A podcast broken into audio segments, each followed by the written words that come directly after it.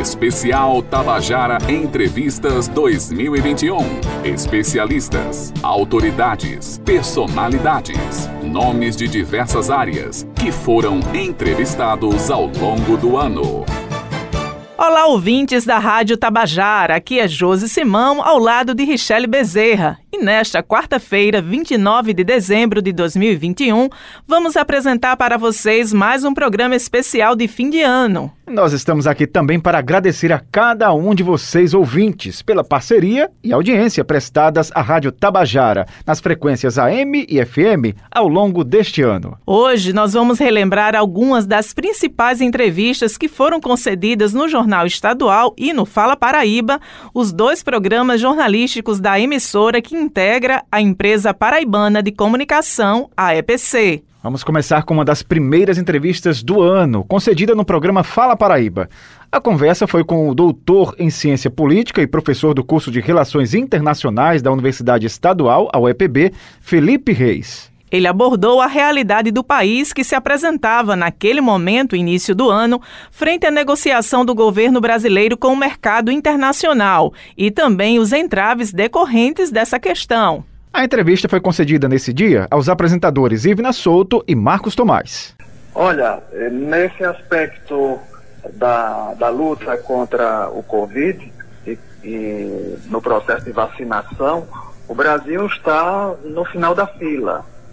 Então, vários países já iniciaram o processo de vacina, eh, se adiantaram nas negociações com as diferentes farmacêuticas que estavam trabalhando para elaborar a vacina e o governo brasileiro ficou atrás. Então, até mesmo quando a gente compara o Brasil com os países da América Latina, é, estamos na parte de trás dessa fila.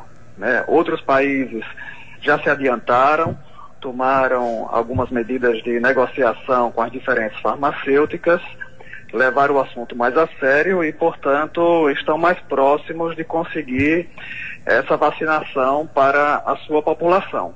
No nosso caso, estamos mais atrasados e não sabemos exatamente o que é que, como é que vai ser, porque o, o Ministério da Saúde não dá é, umas informações muito claras a esse respeito. E como é que fica, nesse caso, as, as outras relações do Brasil com o exterior, de, de venda de produtos, de compra de produtos, relações comerciais ficam comprometidas por conta dessa demora na compra de vacinas? Bom, é, a, o comércio exterior do Brasil continua normalmente, né?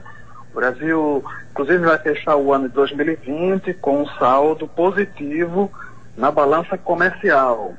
No entanto, esse saldo positivo se deve a uma redução da importação. O que é que significa isso? Que a economia brasileira está crescendo menos, né? estamos numa, eh, numa recessão e, portanto, as empresas nacionais compraram menos e tanto nós exportamos menos quanto também compramos menos, ou seja, importamos menos e exportamos menos. Mas como a queda nas compras do exterior foi maior, então mantivemos um saldo positivo da balança comercial. Então é bom a gente entender isso. O saldo é positivo, mas se deve a uma redução da atividade econômica, ou seja, por conta da, do enfraquecimento da economia brasileira. Com relação a, a, a negociação para compra de, de material para o combate ao Covid, aí isso se deve à falta de iniciativa né, do governo em estabelecer esses contatos de forma mais é, precisa e, e, e, em tempo para conseguir essas, essas, é, o material necessário. Doutor Felipe, Marcos Tomás falando, bom dia.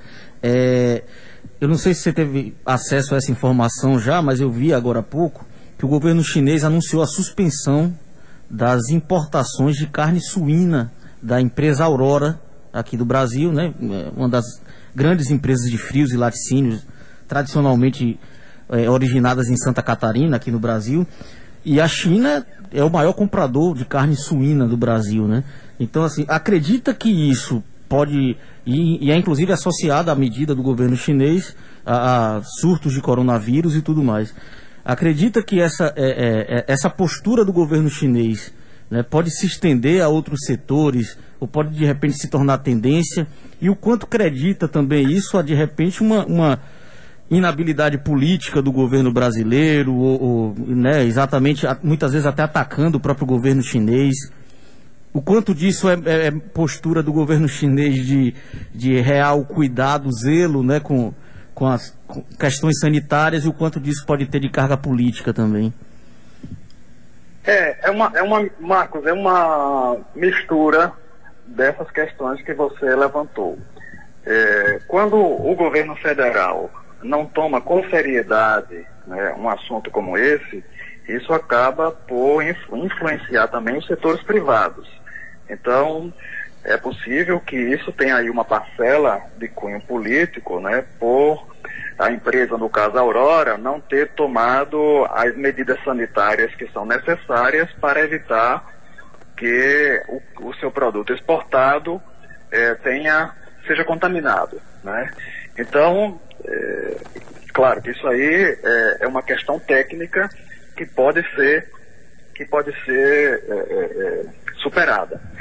É, na minha leitura, isso tem a ver com uma questão técnica, né? porque o interesse da China e das empresas chinesas é obter o produto de, do qual eles, eles precisam. E no caso, a carne brasileira é um deles. Então, em princípio, a economia chinesa e as empresas chinesas querem comprar carne brasileira, mas querem comprar essa carne com segurança.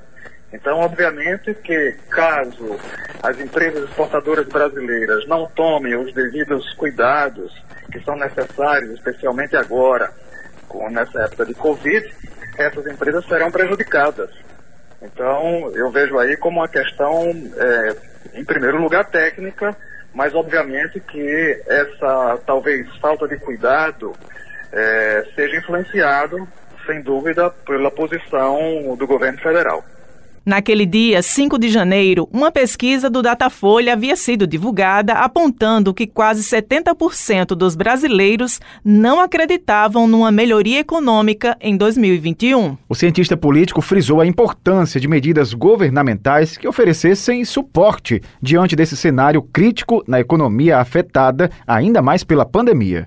A minha avaliação não é positiva, é mais negativa, porque nós temos à frente do nosso Ministério da Economia né, o, um ministro é, que, não, que não pensa, digamos, no, no todo. Né? O, o nosso ministro da Economia é, é um, um, ministro que, que traz uma, uma retórica neoliberal, né, que está muito mais preocupado com as questões do mercado financeiro do que da economia real. Então, isso se reflete, obviamente, no desempenho da economia brasileira. Numa época de recessão, o mais importante é que haja a intervenção pública para voltar a recuperar a economia.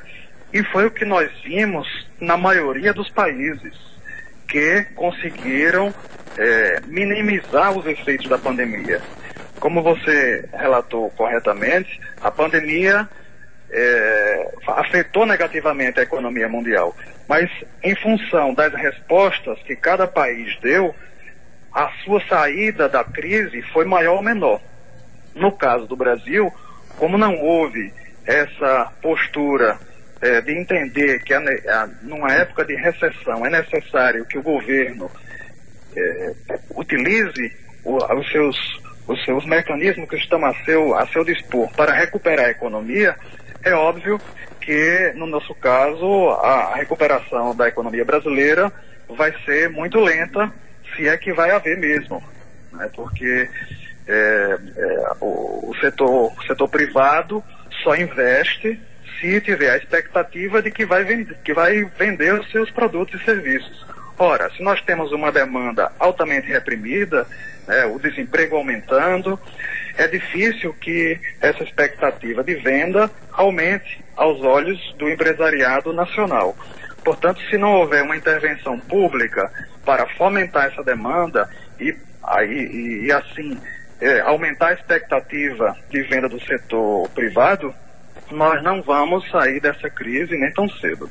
Nesse sentido, a gente pode associar essa questão toda ao fim do auxílio emergencial também? Compromete é, a demora nessa recuperação? Sem dúvida. A, o, o, auxílio emergencial é, é, fundamental numa hora como essa. Né? Ou seja, se nós temos um aumento do desemprego, a massa salarial na economia nacional está deprimida. Portanto, é fundamental que nós tivéssemos a preservação e até o aumento do auxílio emergencial para tentar recuperar a economia. Se a, a, a medida é justamente com o fim do auxílio emergencial, nós o que estamos fazendo é uma medida para fomentar a manutenção da crise econômica na economia brasileira. A gente acompanhou, desculpa Marcos, a gente acompanhou que no ano passado foram aprovadas algumas medidas pelo Congresso Nacional de auxílio a empresas também de pequeno porte e empresas de médio porte para manutenção dos empregos, suspendendo contratos, enfim, medidas que auxiliaram naquele momento mas que já terminaram também. O ano de 2020 terminou, acabou o decreto de calamidade pública nacional e essas medidas também acabaram. O que pode ser feito nesse momento? Por empresas ou tudo depende do Congresso Nacional e do, do governo federal mesmo? Numa, numa situação como essa, de crise generalizada, teria que haver uma ação muito eh, forte e decidida do governo federal. É, como eu disse anteriormente, o setor privado só investe se tiver expectativa de venda. Então, se essa expectativa não existe, esse setor privado não vai se mover. O consumidor, por seu, do seu lado, é, vai é, adiar compras que seriam mais voltosas, né? porque não sabe se o, aquele emprego que ele tem vai se perdurar no tempo. Ele pode também estar num trabalho que, a, que agora está tá recebendo menos do que recebia antes. Então, tanto o consumidor quanto os empresários estão em compasso de espera. A única força que pode fazer mudar essa lógica é o governo, através de medidas de incentivo à economia e de é, é, facilitação para aumentar os empregos, para aumentar a massa salarial e a, e a renda, no caso, através das, da, desse auxílio emergencial. E mudando de assunto, lá em fevereiro, Richelle, Fala Paraíba recebeu a farmacêutica bioquímica e professora pesquisadora na área de farmacologia e farmácia, Bagnólia Costa. É, ela abordou as discussões, ainda naquele momento, em torno das supostas e polêmicas medidas preventivas divulgadas contra a Covid-19. Em meio a discursos e comportamentos do presidente da República, Jair Bolsonaro, insistindo em declarar apoio ao kit Covid, a especialista fez observações sobre esse fato e várias pontuações baseadas em estudos e pesquisas científicas. Bagnólia foi bastante enfática na entrevista ao destacar a não existência de medicamentos específicos para combater ou tratar o coronavírus. A entrevista foi concedida aos apresentadores Ivina Souto e Petrônio Torres. Vamos ouvir. Nós temos governos que insistem em não seguir a ciência e o que a população é, precisa ouvir de nós agora, nesse momento, é que a saída profilática para a Covid-19 hoje é exclusivamente a vacina. Nós ainda não temos medicamentos que sejam profiláticos e nós ainda não temos medicamentos que sejam específicos para tratar essa doença causada pelo SARS-CoV-2. Né? Quando eu digo específico, é assim, nós não temos medicamentos para combater o vírus, o SARS-CoV-2, que é o novo coronavírus. Né? E o que é mais grave? O mais grave e que até o presidente da República ele não consegue perceber é que quando se trata pacientes com medicamentos que não têm eficácia para aquela doença, é, seria maravilhoso se esse medicamento não fizesse nada no corpo da pessoa, mas medicar, prescrever medicamentos ineficazes leva ao aparecimento de reações adversas a esses medicamentos. O que é muito grave numa pandemia, porque pandemia significa que é uma doença infecciosa que acomete a população mundial. Então, qualquer conduta de tratar com medicamento milhões de pessoas no mundo com medicamentos ineficazes, eu complico a vida desses pacientes com o aparecimento de reações adversas, como, por exemplo, hepatite, que é o que está acontecendo agora no auge com a ivermectina, e, é, problemas renais, que está acontecendo aí tanto com a ivermectina quanto a cloroquina. Ou seja, não é um placebo. Né? O presidente foi à, à, população dizer que ah, é, tudo bem se não fez efeito a cloroquina, mas foi um placebo. Não, gente. Placebo, vamos esclarecer o que é um placebo. O placebo é um preparado medicamentoso que não tem princípios ativos. E ele é utilizado nos testes de desenvolvimento de novos medicamentos. Então, não tem condições de um placebo causar hepatite, causar insuficiência renal, causar arritmia cardíaca, causar cegueira, que é o caso da cloroquina e da ivermectina. Professora, esse, esses efeitos todos, eles acontecem com o uso por tempo prolongado ou no caso da pessoa que está com suspeita de Covid, é, compra por conta própria ou o médico receita esses medicamentos, o uso por algumas semanas já pode causar esse tipo de problema? É, vamos lá. É, esses efeitos colaterais que eu estou dizendo, eles já constam da bula do medicamento. Por exemplo, já consta na bula da cloroquina que ela causa uma arritmia cardíaca característica chamada de QT longo. Já consta na bula da cloroquina que ela pode causar perda parcial da visão, porque ela se acumula na retina. Já consta da bula da ivermectina que ela pode causar problemas no nervoso central, que ela pode causar encefalopatia. Isso tomando é, corretamente, tomando tudo certo.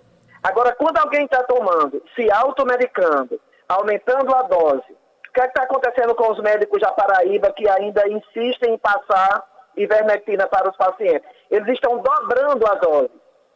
Eu tenho receitas aqui na minha mão em que eles estão pegando, estão dobrando a dose. Então, quando eu dobro a dose de um medicamento, ou quando eu prolongo o uso desse medicamento, eu saio desses efeitos colaterais leves e vou para efeitos tóxicos graves.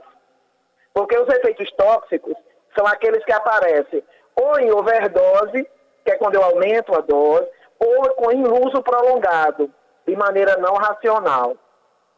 Então, esses efeitos adversos, esses efeitos adversos em uso terapêutico normal, ou esses efeitos tóxicos por, por uso prolongado ou por overdose, já, já foram previstos no, na, nos estudos clínicos para o desenvolvimento desses medicamentos. Não é nenhuma surpresa, todos nós sabemos.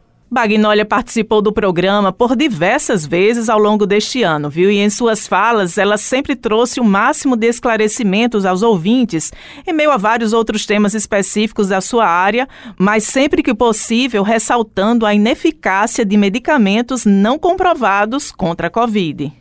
Para ilustrar com ainda mais clareza o que estava afirmando, a professora e pesquisadora citou o surto de casos graves da Covid em Manaus e apontou para a vacina como a única forma preventiva contra a doença. Tá? E se a gente for analisar direitinho, se a ivermectina fosse profilática para a Covid, Manaus não estaria na situação que está. Porque cloroquina e hidroxicloroquina é utilizada nas regiões endêmicas, que, com malária, e a região norte toda é endêmica, e a região norte foi a primeira que colapsou. Né? Natal, ontem eu assisti a entrevista do prefeito de Natal na televisão. Natal foi a única capital do Nordeste que instituiu, aprovado pela Câmara dos Vereadores, o protocolo da ivermectina. Natal ontem colapsou o sistema privado e público de saúde com relação à Covid. Então, se a ivermectina fosse profilática, por que esses estados estão colapsados? Professora, em relação às nossas vacinas aprovadas pela Anvisa, é, hoje a, a, saiu o registro definitivo para a Pfizer poder é, vender suas, sua, sua, sua, seu imunizante aqui para o governo brasileiro, por enquanto, ainda que não pode vender para iniciativa privada. Pfizer, Sinovac e AstraZeneca. É, tem uma que oferece a melhor proteção, professora? Ou todas estão no nível de proteção? A gente sabe que tem um pouquinho mais, outra um pouco menos. Mas o Brasil está bem servido com esses três imunizantes, essas três farmacêuticas? Sim, sim. Se, nós, se o Brasil conseguir adquirir a da Pfizer, fora as duas que já está autorizada, a gente estaria bem servido. Eu não sou uma especialista em vacinas, porque essa área é mais a parte das pessoas que são da área da imunologia, mas o que a gente acompanha e consegue entender é que é, todas não têm o mesmo, a mesma eficácia. E é natural que não tenham, né? É como medicamento, nem todos, a gente tem medicamentos, a gente tem medica, vários medicamentos para uma mesma doença e alguns têm uma eficácia maior do que outros. Isso, isso é razoável e é aceitável. Então, nós, é, a Pfizer tem uma eficácia maior, bem maior, do que a, a Coronavac, por exemplo. Né? Mas independente de uma de, de, da Coronavac, por exemplo, que tem 52% de eficácia, e uma da Pfizer, que tem 90%, 95%, os estudos mostram que todos que tomarem, a, mesmo quem tem 52%, é, 52% não vão adoecer e 48% vão adoecer, porém de forma leve. Então já resolve o problema. Né? Porque qual é o problema? É a gente ir para o hospital e para UTI. E os estudos provaram que quem tomou a vacina não chega à fase crítica e grave da doença. É a mesma coisa, para a população entender um pouco, é a mesma coisa da vacina para gripe, H1N1. A vacina para H1N1, ela tem uma eficácia também em torno de 50 e poucos por cento. O que é que acontece? É, a maioria que toma não vai desenvolver a gripe, a H1N1, e quem desenvolve gripe, mesmo tomando, desenvolve na forma leve. Então a gente resolve, resolve o problema. Porque o problema é o quê? Impedir morte. Então qualquer coisa que impeça a morte está tá servindo bem, tá, tá, nós estamos muito bem servidos. Voltando a falar só em relação à medicação, que a senhora tinha falado hum. anteriormente, a gente vem acompanhando que muitos profissionais de saúde ainda receitam a ivermectina, receitam antibióticos, mesmo antes da confirmação da Covid-19. E antes de fazer, de fazer exames para saber se a pessoa tem um outro quadro de saúde e saber da necessidade de antibióticos. Qual é a melhor reação de um, de um cidadão nesse caso? Ele pode se recusar a tomar esses medicamentos, mesmo sendo receitado pelo médico? Como, como proceder num caso como esse, para quem está nos ouvindo agora, ouvindo a senhora dizer que não há comprovação de eficácia desses medicamentos para a Covid, como o cidadão pode proceder? Vamos, primeiro vamos, eu sou farmacêutica, né? e isso também cabe para a minha categoria farmacêutica, nenhum, é, após, deixa eu dar aqui a data certa, após junho de 2020, que foi quando se concluiu estudos com cloroquina, hidroxicloroquina e azitromicina, qualquer médico que tiver prescrevendo esses três, esses, esse antibiótico, azitromicina e cloroquina e hidroxicloroquina, estão infringindo o seu código de ética. E nenhum paciente é obrigado a seguir essa prescrição. E um farmacêutico que está lá na drogaria, que está lá na farmácia hospitalar, se ele receber uma prescrição dessa e ele tiver a certeza que é para a Covid, ele também é desobrigado de dispensar de acordo com a lei. Por quê? Porque o medicamento já está comprovado que não tem eficácia. A ivermectina, ela, ela nem chegou, ela, ela nem avançou tanto nos estudos como cloroquina, hidroxicloroquina e azitromicina, porque os estudos já mostraram que a ivermectina comprimido, 6 miligramas por via oral, não atinge o sangue do paciente para pegar o vírus. Isso está provado cientificamente. Para a ivermectina fazer efeito contra o vírus, como ela fez in vitro, como ela fez em células, em laboratório, era necessário que o paciente tomasse de 153 a 200 comprimidos de uma vez só, a depender do peso dele. E isso é impossível. Tá? Então, ivermectina não tem eficácia absolutamente de nada. De nada, de nada, de nada. Então, nenhum paciente, atenção os ouvintes, vocês não são obrigados a tomar ivermectina, nem cloroquina. A outra coisa que saiu a semana passada, há 10 dias, os estudos clínicos com zinco e com vitamina C, que é outra coisa que está no kit COVID, também demonstraram não ter eficácia. É, meu amigo, naquela época ainda, né, em fevereiro, a gente já falava ali sobre as medidas preventivas, já falava também que não adiantava essa história de negacionismo, que tinha que realmente era se preocupar com as medidas de prevenção, com vacina, é sempre né? Desde o início do ano, desde quando começou a vacina, a gente vem ressaltando isso aqui na Tabajara, né? As verdadeiras medidas preventivas que a especialista sempre pontuou, Richelle, é o que? O uso da máscara, é o distanciamento social, são as questões que a gente já sabe e, além de tudo, a vacina, né? Que se tornou aí o principal meio de diminuição que a gente viu como a vacina impactou né, a diminuição brusca mesmo dos casos graves de Covid e as internações. E em março, Richelle, o Fala Paraíba contou com a participação do professor do Departamento de Economia da Universidade Federal do Estado, Paulo Fernando Cavalcante. Com ele, os apresentadores Ivna Souto e Petrônio Torres discutiram sobre uma carta batizada de O País Exige Respeito, a Vida Necessita da Ciência e do Bom Governo carta aberta à sociedade referente às medidas de combate à pandemia. Essa carta, Richelle, continha uma compilação de dados apresentando os impactos econômicos preocupantes que poderiam ser obtidos com a falta de eficácia por parte do governo federal no combate à pandemia no país. O professor e economista falou das suas impressões sobre o que foi apresentado nessa carta, o que acreditava estar corretamente abordado e o que, em sua análise, faltou no conteúdo do documento. Vamos ouvir?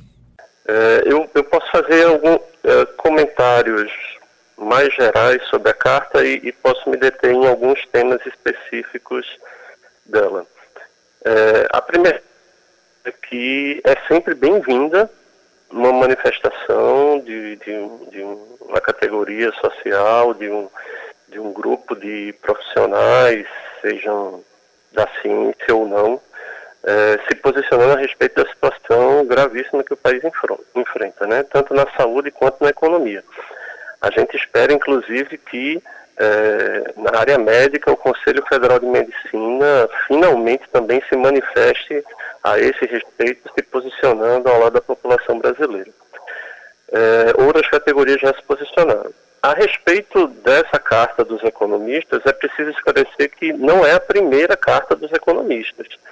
Na realidade, uh, exatamente um ano atrás, em março de 2020, os economistas da UFRJ, da Universidade Federal do Rio de Janeiro, e os economistas da Universidade Federal de Minas Gerais, entre outros do país, lançaram cartas uh, a respeito da pandemia, se posicionando logo no primeiro mês em que uh, a pandemia passou a se manifestar no país.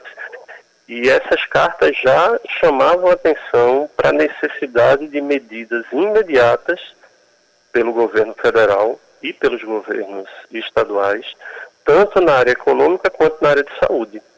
Medidas muito mais, eu diria inclusive, muito mais amplas, muito mais objetivas uh, do ponto de vista econômico uh, do que esta carta de agora. Né? Esta carta de agora é, que é de um conjunto de economistas, principalmente, de determinada orientação, é, não é uma carta que foi discutida de forma geral entre todos os economistas do país. Na verdade, é uma carta de uma parcela dos economistas do país, mais alinhadas com a política liberal do governo federal. Tanto que a carta poupa completamente o ministro da Economia e as medidas da área de economia de crítica. O foco da carta foi a crítica na área da saúde. Né? E nessas críticas na área da saúde há uma ampla concordância. Né? A defesa da vacina como a solução é, permanente e mais correta, a crítica pela não compra antecipada das vacinas, a crítica pela demora no programa de vacinação, a crítica pela não orientação e coordenação nacional ah, do, do, enfrentamento da Covid nas medidas sanitárias, a defesa do uso de máscaras e máscaras de boa qualidade com distribuição gratuita, a defesa eh, do distanciamento social como prática durante a pandemia e do uso do lockdown, né, do fechamento temporário de atividades, eh, tanto atividades econômicas quanto atividades de lazer, eh, para redução rápida dos casos, eh, para não gerar um colapso ou para interromper o colapso do sistema de saúde. Essas defesas que estão na carta são todas corretíssimas e ela é muito bem-vinda nesse sentido. Né? Como eu falei antes, nós lamentamos, quando eu digo nós, os econ outros economistas que não assinaram essa carta, ah, e não assinaram não porque são contra a carta, mas porque ela foi restrita, ela não foi inicialmente colocada de amplo acesso, ah, nós discordamos da ausência de medidas econômicas né, na carta. Não há proposta de políticas fiscais de recuperação econômica.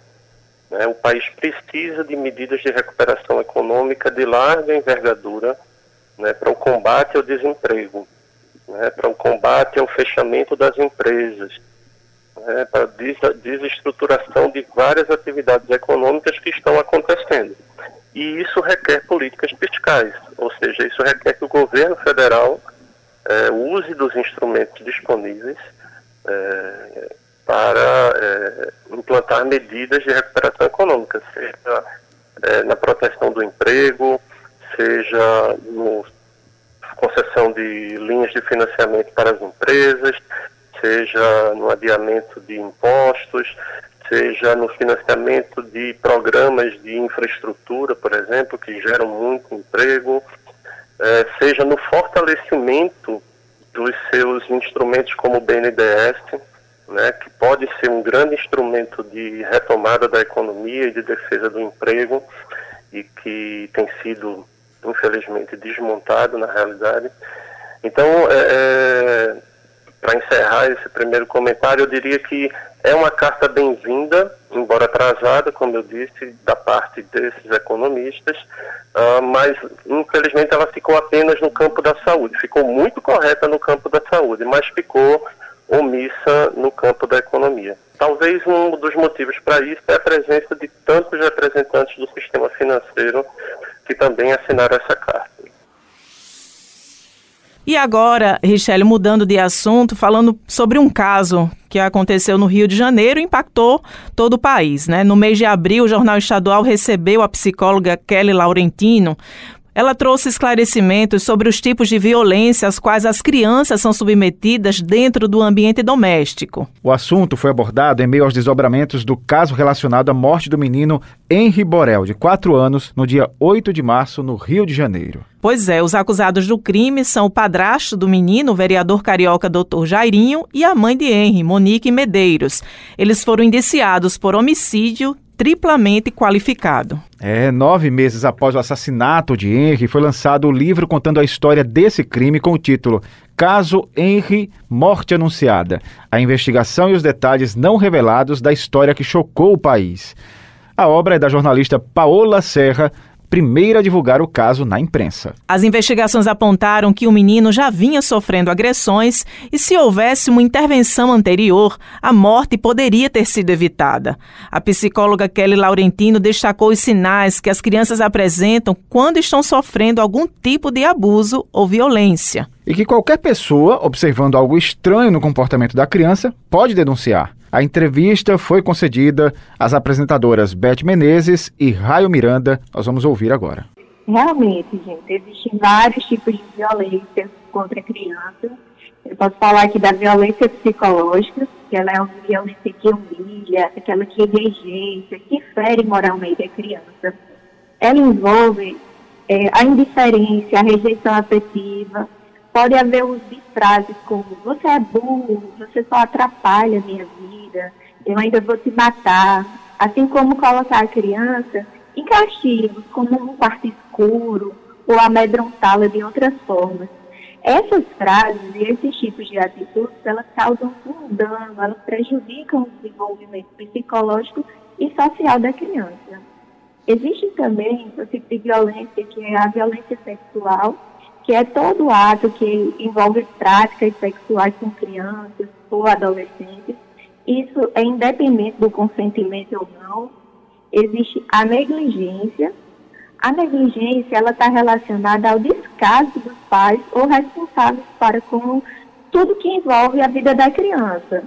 É o descuido com a alimentação, com a saúde, com a higiene, a vida escolar, com o tipo de roupa que a criança veste. Isso também não depende de classe social. E a violência física, né, que é, são atos de agressões físicas, elas podem deixar marcas visíveis ou não. É uma violência intencional, ela afeta a integridade física e ela pode causar lesões, ferimentos, fraturas, hematomas, mutilações ou até mesmo a morte, como aconteceu infelizmente no caso do menino Henry. É, bom dia, Kelly Laurentino, Raio Miranda agora também falando com você. Pois é, um assunto que quando a gente repercute, a gente se entristece junto, né? Um caso que tomou uma proporção aí nacional. É, num caso como esse, Kelly, do menino Henry, como os outros familiares poderiam ter percebido que a criança era vítima de violência? A gente tem falado muito sobre a mãe da criança, né? É, que supostamente também está envolvida nesses atos de agressão. Mas quais são os sinais que essa criança dá? Ela teve dias antes também em contato com o pai, com os avós como essas pessoas poderiam ter percebido os alertas e os sinais enviados pela criança? É, é de suma importância que a gente fique atento às mudanças de comportamento e aos sinais. Esses sinais eles podem vir como hematomas pelo corpo, o medo que a criança sente, roupas inadequadas ao clima, tipo uma criança está com um casaco, num período quente, que pode ser que ela esteja escondendo algumas marcas pelo corpo. É, pode envolver a ansiedade, choro, uma dificuldade de aprender, apatia, a criança pode ter pesadelos. Gente, quando a criança diz que ela não quer ficar perto de alguém, começa a rejeitar ou se esquivar do contato com alguma pessoa, nós não devemos jamais forçar, devemos sim procurar entender, conversar com a criança, chega junto, pergunta para ela o que é está acontecendo, se ela está com medo. E eu ressalto aqui que qualquer pessoa ela pode denunciar o Conselho Tutelar, que vai investigar. Qualquer cidadão pode denunciar. A suspeita ela já é suficiente. É, foi um caso que chocou realmente o país todo, né? O, o caso do menino Henry levou a, a, reflexão sobre, sobre essa situação de violência mesmo, né? Envolvendo crianças. E a gente lamenta, né? O, tudo que aconteceu. Foi muito triste, realmente. É. E é tão importante a gente ficar atento ao que o psicóloga traz, que são os sinais, né? Que as crianças apresentam quando elas estão desconfortáveis com situações, que às vezes a gente ignora, mas é preciso estar atento, porque as, as crianças dão sinais e é preciso que a gente observe e saiba como agir nesses momentos para evitar casos como esse. Pois é, um alerta importante. A gente muda um pouquinho de assunto agora é que em junho, aí já entrando é, no mês de junho, né, nessa retrospectiva que a gente está fazendo aqui, o médico Bruno Leandro, diretor de fiscalização e coordenador de comunicação do Conselho Regional de Medicina da Paraíba, concedeu entrevista ao jornal estadual. A entrevista tratou do esgotamento físico e mental dos profissionais da área médica em meio à pandemia. Bruno esclareceu as ações realizadas pelo CRM-PB no sentido de prestar assistência aos profissionais da saúde. Conselho Regional de Medicina tem visitado todos os hospitais da Paraíba, referência a Covid e até não referência a Covid. É interessante falar que os hospitais que não são também de referência a Covid, eles sofreram, de certa forma, um colapso também, porque muita estrutura foi para os hospitais Covid e os hospitais não Covid acabaram ficando sobrecarregados também. Então, o profissional tem que lidar com o risco diário, é, de, o próprio risco biológico, onde ele tem que cuidar da sua saúde, e também tem que cuidar do paciente. Né? Então, são dualidades, fora os problemas né, internos, familiares, a preocupação com sua própria mãe, com sua própria esposa, com o próprio esposo, com o próprio filho. Então, são várias questões ao mesmo tempo, é, multifatoriais, que fazem com que haja essa sobrecarga. Eu mesmo fiz um trabalho, junto com alguns acadêmicos, sobre síndrome de burnout, que é a síndrome do esgotamento, em 2019. Os índices já eram alarmantes, é, antes da pandemia. Então, a gente tem como comparar, inclusive, antes da pandemia e depois da pandemia, ou, aliás, durante. Né? Infelizmente, isso não acabou ainda. E então, antes da pandemia, a gente tinha esse índice em torno de 44%, o que já era alto. E interessante que a especialidade mais acometida eram os médicos de saúde de família e comunidade, onde tinham maior síndrome de esgotamento. E agora a gente vê os médicos intensivistas, emergencistas, e esse índice aqui na Paraíba chega a 83%, superior inclusive à média nacional. E é isso que a gente tem feito, a gente tem acompanhado, a gente tem feito as visitas dos locais e sempre que possível oferecido também apoio, o próprio Conselho Regional de Medicina, através de um serviço de psicologia, é, tem oferecido esse apoio, mas também é solicitado é, a, a, aos nossos colegas profissionais de saúde é, que procurem ativamente Aliás, é importante falar isso. No nosso primeiro trabalho em 2019, nós verificamos que o médico não procura o médico. Né? Ou seja, o médico ele é um grande negligenciador de sua própria saúde. Então, isso a gente também tem que incentivar para que todos nós busquemos, independente da profissão, ajuda e mantemos né, é, sempre a necessidade de, de, de procurar é, ter momentos de lazer, de ter momentos de fuga, de ter momentos onde a gente possa restabelecer nossa saúde mental. É, pois é, doutor Bruno, eu acompanho nas redes sociais alguns profissionais né, de saúde. É, um deles, inclusive, recentemente colocou uma foto dizendo que desde o início da pandemia eram as primeiras 48 horas que ele tirava folga, 48 horas seguidas, ia para algum lugar, de fato descansar, aproveitar desse momento, né? Como é que está o dia a dia desses profissionais? Qual é a média de horas trabalhadas por semana hoje nesse contexto de pandemia? A gente sabe que muitos profissionais acabam pegando plantões em mais de um hospital. Como é que está isso, essa realidade hoje aqui na Paraíba? Infelizmente, o número de carga horária de plantão não é uma questão só de opção, é uma questão de necessidade. E a necessidade não é nem da pessoa, é a necessidade do serviço. Então, hoje nós temos uma sobrecarga de necessidade de horas trabalhadas por conta da alta demanda. Então, para se ter uma ideia, uma semana tem 156 horas, né? 24 horas por dia vezes 7. E a média de profissional chega a ser próximo de 100 horas, 98 horas, o que é, é mais do que o dobro né, da, do que um trabalhador de de CLT, por exemplo, uma um pessoa que tem, trabalha no comércio, em torno de 44 horas. E, às vezes, essas horas são ininterruptas. É, vocês falaram em 48, mas às vezes é três dias seguidos dentro de um hospital e dentro de uma ala tensa, como uma ala Covid, uma ala de pacientes graves. Então, tudo isso gera alterações no sono, alterações no humor, leva aquele senso de grande responsabilidade então, tudo isso faz com que a saúde mental fique realmente deteriorada.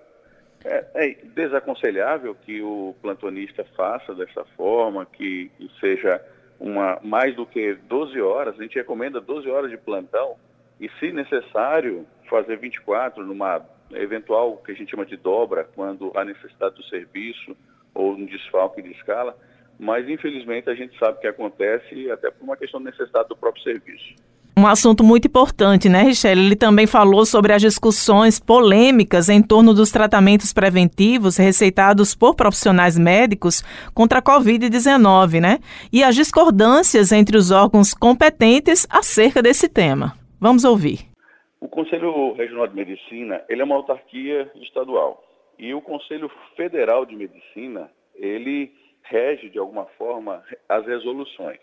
O Conselho Federal, ele dá autonomia ao médico e ao paciente para decidir a melhor forma de seu tratamento. Particularmente, eu sempre fui contra essas medicações como cloroquina, ivermectina, azitromicina para COVID-19. São medicações ineficazes. Vários estudos mostram que, além de não servirem, elas podem ser prejudiciais é, mais do que provado, se o Brasil, é, que usa tanto essas medicações de uma forma empírica, se isso funcionasse, nós não teríamos tantas mortes. Então, é lamentável que o próprio Conselho Federal, que é quem faz as resoluções, e é lamentável também que, a, que de certa forma, a gente politize esses temas, né? Como se quem defendesse cloroquina necessariamente fosse ideologicamente ligada a um lado e quem não defendesse a outro, enfim. A sociedade, infelizmente, ela está muito medíocre nesse sentido, né? E nós estamos no meio desse fogo cruzado. É importante entender que, é, que o que funciona de verdade são as medidas de prevenção, uso de máscara, lavagem de mãos, o distanciamento, evitando aglomerações e o uso de vacinas. Essas sim são cientificamente provadas e não importa o tipo. Coronavac, AstraZeneca, Pfizer e as demais que virão, elas sim são cientificamente comprovadamente né, é, eficientes contra a Covid-19. Fora isso, infelizmente, quem não usa máscara, quem aglomera, quem, quem não faz as medidas sanitárias vigentes, infelizmente pode precisar de um tubo e o tubo não será a certeza de que essa pessoa viverá. Nós vimos, aliás, ao longo desse período de pandemia, como os profissionais de saúde foram exigidos, né? Porque eles foram de fato quem nos socorreram, né? É. Literalmente foram o nosso socorro em meio a essa pandemia e com certeza isso afetou profundamente a mente e o físico da grande maioria deles. Pois é, a gente é, reconhece esse esforço, parabeniza os profissionais da área de saúde e eu digo mais, viu, Josi? Eu estendo essa preocupação em relação ao esgotamento físico e mental a outras áreas também e a população de forma geral, porque o número de casos em relação à saúde mental, a esgotamento mesmo físico por conta da pandemia, gerando vários, vários, vários casos aí de depressão, de, enfim, preocupações mesmo, principalmente na saúde mental, o número de casos realmente aumentou muito. Né? Então fica aqui a nossa preocupação e nosso alerta em relação a isso também. E mudando de assunto, Fala Paraíba em 2021 contou com a participação da escritora, ativista brasileira e arquiteta Joyce Berti. Ela é autora do livro Empoderamento, que aborda conceitos relativos às opressões estruturais, entre outras temáticas relacionadas às discussões sobre racismo e feminismo no Brasil e no mundo. Joyce explicou um pouco sobre o conceito abordado no seu livro Empoderamento e levantou reflexões dentro desse contexto. Segundo ela, há uma dificuldade de apropriação da realidade por parte das pessoas que estão inseridas nos grupos minoritários e marginalizados. O que, dificulta, o que dificulta, inclusive, a luta e o acesso delas ao que é de direito na estrutura da nossa sociedade. A entrevista foi concedida aos apresentadores Ivina Souto e Petrônio Torres. Bom, empoderamento ele é um conceito que não se explica de uma maneira tão sucinta, né? Eu tenho tentado fazer isso porque é realmente algo mais aprofundado de se entender. Mas a gente pode dizer, grosso modo, que empoderamento é um trabalho feito é, com grupos minoritários para resgate do poder social que foi perdido ao longo da história. Né? Enquanto você faz esse trabalho de resgate desse poder social que foi perdido ao longo da história, você também traz um questionamento importante, que é o que nós pensamos quando nós pensamos em poder. Né? O que, que a gente está querendo dizer quando a gente fala poder? Porque a maneira como a gente pensa o poder, ela já é por si só bem problemática. Né? A gente tem uma configuração de poder que está sempre concentrada na mão de alguns, quando na verdade ele deve ser coletivo Né? Então, é um questionamento é, das estruturas de poder e, ao mesmo tempo, um trabalho de resgate desses grupos minoritários, que, na verdade, não são minoritários no, no, na quantidade, né? mas eles, a gente chama de grupos minoritários, porque o acesso a direitos e a benefícios sociais conquistados ao longo da história não é facilitado, né? Tem as leis, mas não, não elas não se cumprem, enfim. Então a gente está falando de pessoas negras, a gente está falando de mulheres, a gente está falando de indígenas, de pessoas pobres como um todo, LGBTs, que são esses grupos que ficam vão se localizando na base da pirâmide social. E nesse período de pandemia, infelizmente, os números de levantamentos, de pesquisas e também números de registros de denúncias, por exemplo, em relação à violência doméstica, número de feminicídio.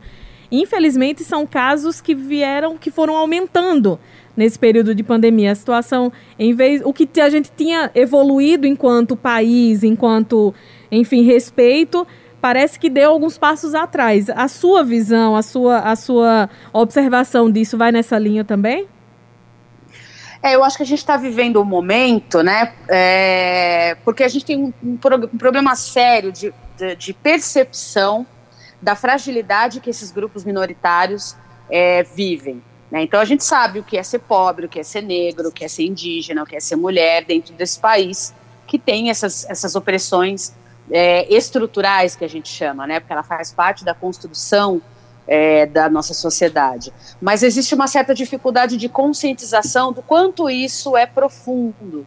Né? Então a gente não vê pessoas pobres, a gente não vê esses grupos minoritários se organizando de tal modo é, que façam uma pressão no poder público para conseguir acessar aquilo que é de direito, direito constitucional, direito legislativo, enfim o voto, eu, costumo dizer sempre que o votar é uma das nossas funções políticas. Existem muitas outras, né? Então, eu acho que nesse momento a gente está conseguindo mensurar, é, ou pelo menos visualizar, o quanto a nossa situação dentro de, desses grupos minoritários é problemática e nos impede de realizar uma série de coisas. Porque esse período de pandemia, quem mais está sofrendo? Quem mais está sendo atingido? Existe um vírus e ele não é é, o vírus não é racista, o vírus não é machista, né? O vírus não está escolhendo as vítimas, mas pela configuração da nossa sociedade, alguns grupos acabam sendo mais atingidos, até porque já tem um histórico de abandono do poder público, um histórico de abandono de políticas públicas destinadas a esses grupos, né? Então, acho que nesse momento a gente está conseguindo visualizar que a situação dos grupos minoritários no Brasil é caótica e que a desigualdade ela é um verdadeiro abismo, né? É, nos últimos no, no, nos governos do, do, PT aí, no governo Lula, Dilma, houveram algumas melhorias, né? Principalmente no poder de compra, no acesso a algumas coisas, acesso universitário, uma série de coisas que foram boas, mas que não conseguiram sozinhas é, acabar com, com as desigualdades, com o fosso da desigualdade que é gigantesco né? E mas deixou essa ilusão de que a gente progrediu, de que a gente avançou, quando na verdade só se mascarou uma série de coisas.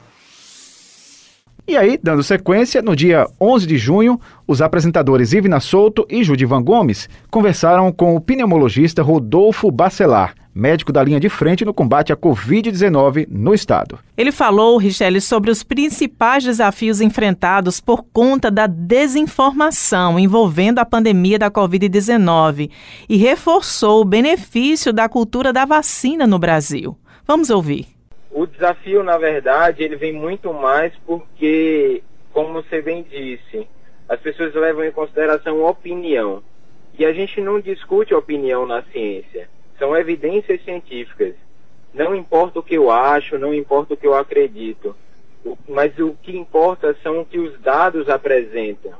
E a gente tem que fazer uma análise fria desses dados, independente de crenças políticas, independente de achismos ou de preconceitos ou qualquer outra coisa que possa influenciar as decisões. Quando a gente fala desse período que nós estamos da pandemia, doutor Rodolfo, quase um ano e meio das medidas de segurança, de, das recomendações para mantermos o distanciamento social, uso de máscara. Já estamos num período de vacinação por idade, né? Já saímos daquele público mais, mais exclusivo, né? Pessoas com comorbidade ou profissionais de determinadas categorias. Já, as pessoas já estão sendo vacinadas por idade. E ainda tem muita gente que se coloca contra as vacinas ou fica questionando: vacina A ou vacina B é melhor que a vacina C. Como é isso? Como lidar com isso enquanto profissional de saúde? É, é, é, um, é um dos paradoxos que a gente enfrenta. A gente é um dos países que ensinou o mundo a vacinar. O Brasil sempre foi um exemplo em termos de campanhas de vacinação, sempre esteve na vanguarda é um país que conseguia vacinar desde os, do, do Oiapoque ao Chuí, você tinha as comunidades ribeirinhas da Amazônia recebendo vacinas, os grandes centros vacinando em massa. Então a gente sempre foi um exemplo para o mundo. O que aconteceu é que a gente padece de um, uma outra pandemia, que é uma pandemia de desinformação. Hoje, as redes sociais que podem ser utilizadas como a gente utiliza para disseminar boa informação, ela encontrou para algumas pessoas um nicho de divulgação de inverdades, dessas fake news, com objetivos escusos. E aí o que aconteceu é que a população acabou acreditando nas informações divulgadas pelos, pelas, por essas vias. É, por exemplo, pelo WhatsApp. Então muita fake news veio desse movimento anti-vacina, disseminado pelo WhatsApp. Mas no final das contas, a gente no Brasil ainda tem uma boa notícia. Os levantamentos mostram que, a despeito dos sommeliers de vacina, a despeito das campanhas de desinformação que foram feitas, ainda assim a gente mais tem mais de 94% da população que deseja se vacinar. Então a gente encontra aí uma grande arma para vencer a pandemia. Diferente, por exemplo, do que os Estados Unidos apresentam eles têm uma, um estoque de vacinas, mas ainda assim uma população resistente. A gente tem o contrário, a gente tem uma ainda escassez, no sentido de que se tivesse mais vacinas seria melhor, mas pela cultura do brasileiro, por mais que se tentou lutar contra, a gente ainda tem uma população que aceita a vacinação e que está disposta a ir para o posto tomar a vacina. Doutor Rodolfo, muito boa tarde, é Judivan Gomes. O senhor, o senhor conhece os dois lados. O senhor, como médico, atende pacientes é, vítimas da Covid. E não é fácil. E também conhece essa questão é, de é, lidar com a desinformação. Tem também esse trabalho. O que é mais difícil é, é combater a, a doença tratando o paciente ou combater esta desinformação? É, eu diria que são desafios diferentes. Então eu não teria, Judivan, como graduar eles comparativamente, assim, qual seria mais difícil ou menos difícil. Os dois são extremamente desafiadores. Mas eu posso dizer que o mais triste da situação é quando você lida com pacientes graves, jovens, sem comorbidade, que no leito de hospital, no hospital, quando estão prestes a ser entubados no, nas UTIs, eles param e refletem que caíram exatamente nas armadilhas da fake news, que acreditaram num tratamento precoce que não funciona, que acreditavam que máscaras não deviam ser usadas, que infelizmente foram levados por essas mentiras divulgadas para um caminho de que ameaçou a vida deles. E infelizmente nem todos eles conseguiram voltar.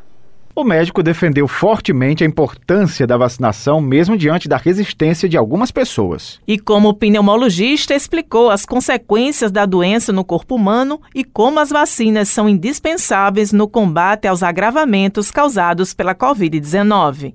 A gente tem hoje mais do que tratamentos com evidências científicas documentados para fazer em situações específicas. Ninguém nunca advogou contra ter um remédio que seja eficaz. O que se advogou é que a gente deveria ser responsável ao utilizar uma medicação eficaz, ou utilizar uma intervenção eficaz. E a intervenção eficaz que a gente tem hoje para evitar o adoecimento grave contra a Covid é exatamente a vacina. E a vacina, ela é efetiva quando é tomada em duas doses. Por mais que a gente veja dados é, sendo divulgados de que as vacinas acabam sendo eficazes ou têm uma, um certo grau de eficácia com uma dose, a vacinação só é completa com duas doses. E, e principalmente agora surgindo variantes novas, como por exemplo a variante Delta, que fez com que vacinas que tinham a primeira dose um grau de eficácia considerável é, reforçarem a necessidade de serem duas doses. Então, por exemplo, a vacina da AstraZeneca, a vacina da Pfizer, elas acabam sendo só sendo eficazes para essa nova variante se tomada em duas doses. Então, a gente tem que reforçar para a população que imunização completa é só com duas doses e a vacina acaba tendo o seu pico de eficácia depois de 14 dias da segunda dose da imunização. Doutor Rodolfo, é, o senhor é epidemiologista, eu queria saber do senhor quais são as principais sequelas pulmonares após é, a infecção provocada pela Covid-19. É, Judivan, a gente tem hoje já documentado o que se chama de síndrome da Covid longa, ou síndrome pós-Covid e todos os órgãos do organismo podem ser afetados. Essa, essa é uma forma de sequela que você apresenta. Então, desde uma lentificação de raciocínio, problemas de memória, alteração de olfato e paladar, uh, dores musculares, dores articulares, queda de cabelo. Os pacientes também podem evidenciar, sendo o pulmão dos principais alvos, falta de ar, em casos mais graves, os pacientes podem evoluir, inclusive com fibrose pulmonar e precisar do uso contínuo de oxigênio. Além da própria COVID, a gente tem as complicações das internações. Então, os pacientes que têm COVID grave, eles acabam indo para ambientes de UTI e esses ambientes já são propensos ao surgimento de bactérias resistentes.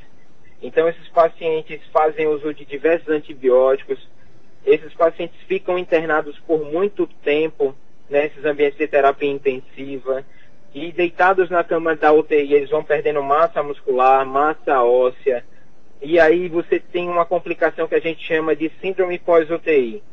Boa parte desses pacientes são traqueostomizados, eles também precisam ter os cuidados pós-traqueostomia.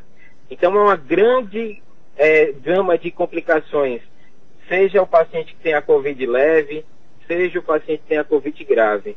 Uma forma de evitar essas complicações é não ter a Covid. E, de novo, a vacina se torna imperativa nesse sentido. Muitas pesquisas já vêm comprovando né, a segurança de, de alguns desses imunizantes que já estão sendo disponibilizados no Brasil pelo Programa Nacional de Imunização, a segurança deles para aplicação em crianças e adolescentes. Até o momento, esse público não entrou ainda no Plano Nacional de Imunização, mas poderá ser, ser incluso em breve, quando acredito que quando a vacinação dos adultos for concluída. E aí já vem uma outra é, onda de informações sobre as contraindicações das vacinas e o que pode acontecer A ou B. Só que quando a gente coloca nos prós e contras de tomar a vacina, e quando a gente vai olhar que toda medicação tem alguma contraindicação, as vantagens são muito maiores que os riscos. Exatamente, Ivna. A gente tem a grande fake news de que vacina causa autismo. E esse foi o nascimento do surgimento anti-vacina nos Estados Unidos. É, na verdade, se comprovou que vacina não tem qualquer relação com autismo. Depois, na pandemia da, de 2009, da, do, da influenza do H1N1, a gente teve a fake news de que vacina dava narcolepsia, que é uma síndrome de hipersonia. Já foi afastada essa fake news. Então a gente começa a ter um, uma, um movimento de novo a, a tentar descredibilizar as vacinas. E as vacinas são, desde muito tempo, o método mais conhecido, ou mais seguro de evitar o desenvolvimento de doenças infecto-contagiosas. Então a gente na humanidade já tem uma larga experiência com vacinação. Uh, dizer que não existem reações à vacina seria também um equívoco. Existem reações, mas reações que são esperadas. Então reações que inclusive mostram a atividade do sistema imunológico. Tomar a vacina e ter febre, dores musculares, ficar prostrado por alguns dias é mais do que natural. Richelle, esse médico, doutor Rodolfo Bacelar, ele é muito atuante nas redes sociais, justamente para combater a desinformação, para trazer luz sobre assuntos que estão né, sendo divulgados de forma equivocada, que foram divulgados de forma equivocada ao longo do ano. Então, ele sempre nos posts dele, na, na, nas redes sociais dele, ele sempre traz explicações muito claras, às vezes um pouco técnicas também, direcionadas ao público da área médica, mas desejando que as pessoas compreendam mais claramente o que é que está envolvendo aqueles assuntos relativos a eh, medicamentos, as vacinas e as consequências né, da pandemia na nossa vida, no nosso cotidiano. É, que bom se a gente tivesse mais pessoas desse jeito, atuando dessa forma, combatendo as notícias falsas, né? Parabéns ao médico Rodolfo Bacelar, que sempre é atuante também, e não só nas redes sociais, fora também, muito atuante, muito competente. Parabéns ao médico. A gente vai mudar um pouquinho de assunto, ainda na área da saúde, né? Em julho, a médica ginecologista e obstetra Adriana Melo foi entrevistada no programa Fala Paraíba. Ela foi pioneira na identificação da relação do Zika vírus com a microcefalia ainda no ano de 2015. Pois é, no programa desse dia, ela abordou a preocupação pela morte por Covid-19 das mães de crianças portadoras de deficiências de naturezas diferentes. Vamos ouvir o primeiro trecho da médica Adriana Mello. A gente sempre vem discutindo é, essa história de prioridades na vacina. Quando é, a quantidade de um, de doses de vacina é pequena, a gente realmente tem que discutir isso, prioridades. Então, o Brasil discutiu isso, se que a prioridade dos idosos, porque morriam mais pessoas, os cuidadores de idosos, porque transmitiam para esses idosos e poderiam é, ter complica esses idosos poderiam ter complicações, e aí foi aumentando a lista. Uma das nossas preocupações, e que a gente já falava desde o início, junto com a MAP, que é a Associação de Pais e familiares das crianças com microcefalia da Paraíba, é que os cuidadores de crianças com deficiência, eles são bem importantes também. Não como com a mesma finalidade de vacinar os cuidadores de, de idosos, que era para evitar que eles contaminassem os idosos. Então, as crianças, a gente nem tem uma preocupação tão alta, porque a gente não observou um risco maior nas crianças com microcefalia de ter o Covid, de ter a forma grave do Covid. Então a preocupação nem é proteger as crianças, mas proteger a mãe, principalmente, por quê? Porque são essas mães, ou e às vezes algumas avós, ou até mesmo pais, que cuidam dessas crianças.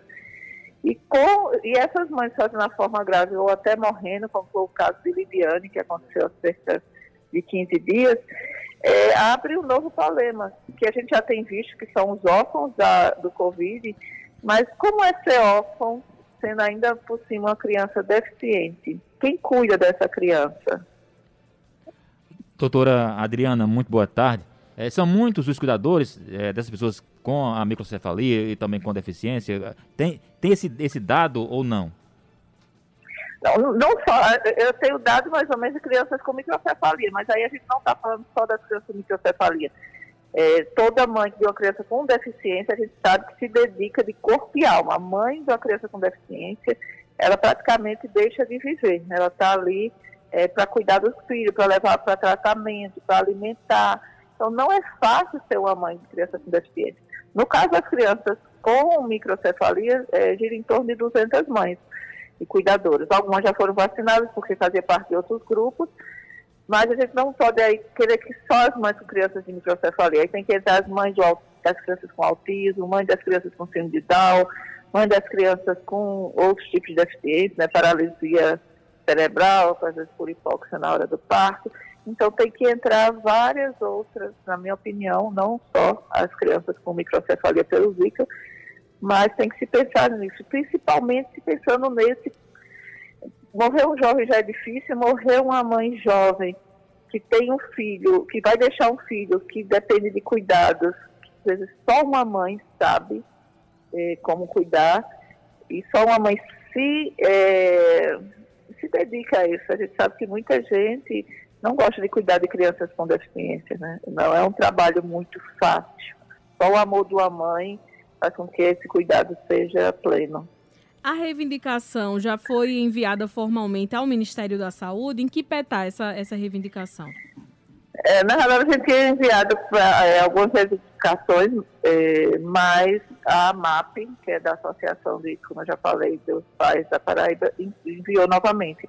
Geralmente, esse processo se faz via Secretaria de Saúde do Estado, né? Então, já foi enviado para o Estado e o Estado deve, é quem deve discutir diretamente. Mas, de qualquer maneira, a gente tem acionado alguns é, contatos que, é, pra, em termos de, de gestão para poder tentar viabilizar isso. A gente sabe que muita gente é, quer se vacinar, que tem as prioridades e tudo mais, mas é, a gente ainda não tem ideia é, dos órfãos, né? Como é que vai ser a vida desses órfãos? E aí, quando é uma criança órfã de mãe, já com acesso independência, isso já é trágico.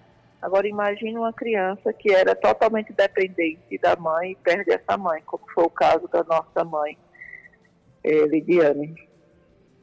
É, doutora, é, qual é a importância de puérperas, lactantes, é, grávidas tomarem essa vacina? Porque sempre quando é, trata dessa questão relacionada a esse, a esse, é, a esse núcleo de pessoas que, que devem tomar vacina, sempre é, surge dúvidas. Qual a importância e o valor dessas pessoas é, buscarem os postos e se vacinarem?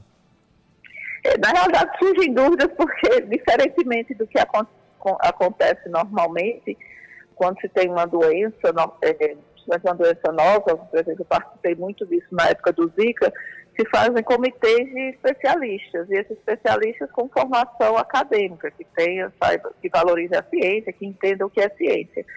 Então, o que a gente é, observou no caso do, do, é, do Covid, que isso não foi feito, esses comitês de, de especialistas, é, pelo menos, acho que começou a ter algumas reuniões agora recentemente, e isso fez com que as o Plano Nacional de Imunização não fosse baseado tanto em evidências científicas, nem na, na, é, na discussão entre especialistas para ver o que era melhor. Então, o que a gente viu é, foi um plano que, no início, já não colocou as gestantes como prioridade, e isso a gente tem é, discutido desde maio do ano passado desde maio, desde a primeira onda, que a gente viu que as mulheres grávidas e puérperas, ou seja, aquelas mulheres que tinham os bebês nos primeiros 45 dias, tinham um risco maior de desenvolver a forma grave, independente delas terem morbidade associada, independente delas terem outras doenças. Então a gente começou a ver, então, inclusive o nosso grupo publicou vários artigos é, baseando nos dados do Ministério, na, nas planilhas do Ministério sobre as mortes, e a gente viu isso e a gente é, alertou primeiro para se cuidar melhor dessas mães, para proteger, para que essas mães ficassem mais em casa. E quando surgiu a vacina, a gente começou já numa discussão em que essas mulheres tinham que ser prioridade. A especialista em saúde materno-infantil lamentou os prejuízos causados pela fake news ao longo desta pandemia especialmente as que giraram em torno das vacinas contra a Covid-19. E essa série de equívocos e desinformação, segundo a médica obstetra, foi também responsável por desencadear ainda mais mortes, inclusive entre esse público de mulheres. Durante a entrevista, Adriana Mello chamou a atenção da população, em especial das mulheres grávidas, para a possibilidade de um novo surto de arboviroses no estado. Pois é, o tema gerou grande repercussão, Richelle, nas mídias e por todo o estado naquele dia, logo após após essa pontuação feita pela médica ao vivo durante a sua participação no Fala Paraíba. A ginecologista e obstetra ainda reafirmou que a imunidade repassada de mãe para filho tem relação com o avanço da vacinação das gestantes e puérperas. Imagina para a gente que é pesquisador, que sabe qual é a verdade. Então, esse ano eu tive uma depressão já por conta disso, porque tem sido muito difícil ser pesquisador, ser cientista no Brasil, não ser ouvido, ser tratado até como, um, de certa forma, inimigo. E a gente está querendo alertar, está querendo dizer o que é melhor. E quando a gente fala, muitas vezes a gente é agredido justamente por conta disso. Porque às vezes não sei a quem interessa, mas é, muita gente divulgando fake news. Quando a gente sabe que essas vacinas podiam salvar. E a fake news é muito complexa, porque na época mesmo do Zika, não sei se vocês recordam, é, saiu uma, uma, fake news que era a vacina vencida da rubéola. Quando a grávida nem vacina de rubéola usa durante a gestação, a mulher não toma vacina de rubéola. Então, isso fez com que muitas mulheres não se protegessem do mosquito, porque achavam que era vacina, não queriam tomar outras vacinas, e terminava é, se contaminando, é, com, é, porque não tinha se protegido do mosquito. Então, quem espalha fake news, ela pode estar causando uma doença ou uma morte de uma pessoa. Então a gente tem que se sentir responsável pela notícia que espalha. Em relação às pesquisas sobre microcefalia, o acompanhamento dessas crianças que, que nasceram com microcefalia, a senhora falou que são 200 em média aqui na Paraíba. Os estudos continuam, não é isso? Não, infelizmente, os estudos estão praticamente parados por falta de verba. Então, a última verba de pesquisa é, direcionada ao Zika foi em 2017. Tem quatro anos que a gente não recebe mais nenhuma é, verba de pesquisa. Então, a, as pesquisas estão praticamente paradas. Existem alguns centros ainda tentando desenvolver vacinas, estudando, mas, assim, foi é, praticamente zero de investimento em pesquisa sobre o Zika.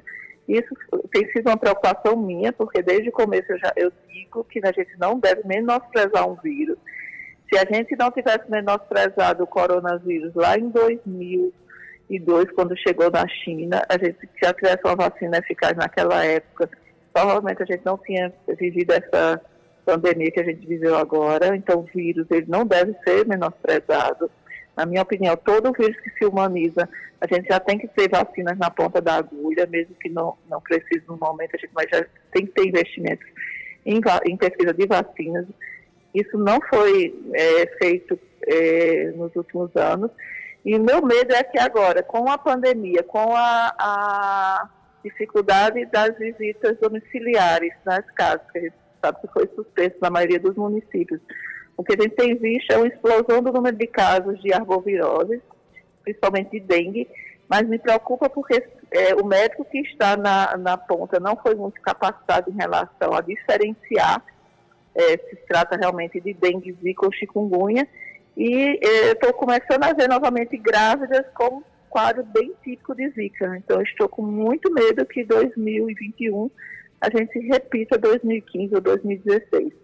Então queria aproveitar o espaço para fazer um alerta para as grávidas que a gente está tendo um, um, é, um, aumento do número de casos de arboviroses, que na realidade as arboviroses são zika, chikungunya e dengue, e que, pelo menos agora, minha irmã, que é médica, trabalha no interior e está com todo o quadro de Zika. Então, provavelmente o Zika vai voltar esse ano. Espero que não seja na magnitude que foi em 2015, mas eu acho que cabe o alerta para que todas as grávidas voltem a usar repelente, se cuidem, principalmente aquelas que chamam os primeiros três a quatro meses. Mas eu estou muito preocupada com o que vai acontecer agora depois dessas chuvas é, na nossa região. E agora eu também estou preocupada, doutora Adriana. Que notícia ruim, doutora, a senhora nos traz, infelizmente. Pois é, eu, eu, comecei a farejar, sabe, de que cientista ele tem faro.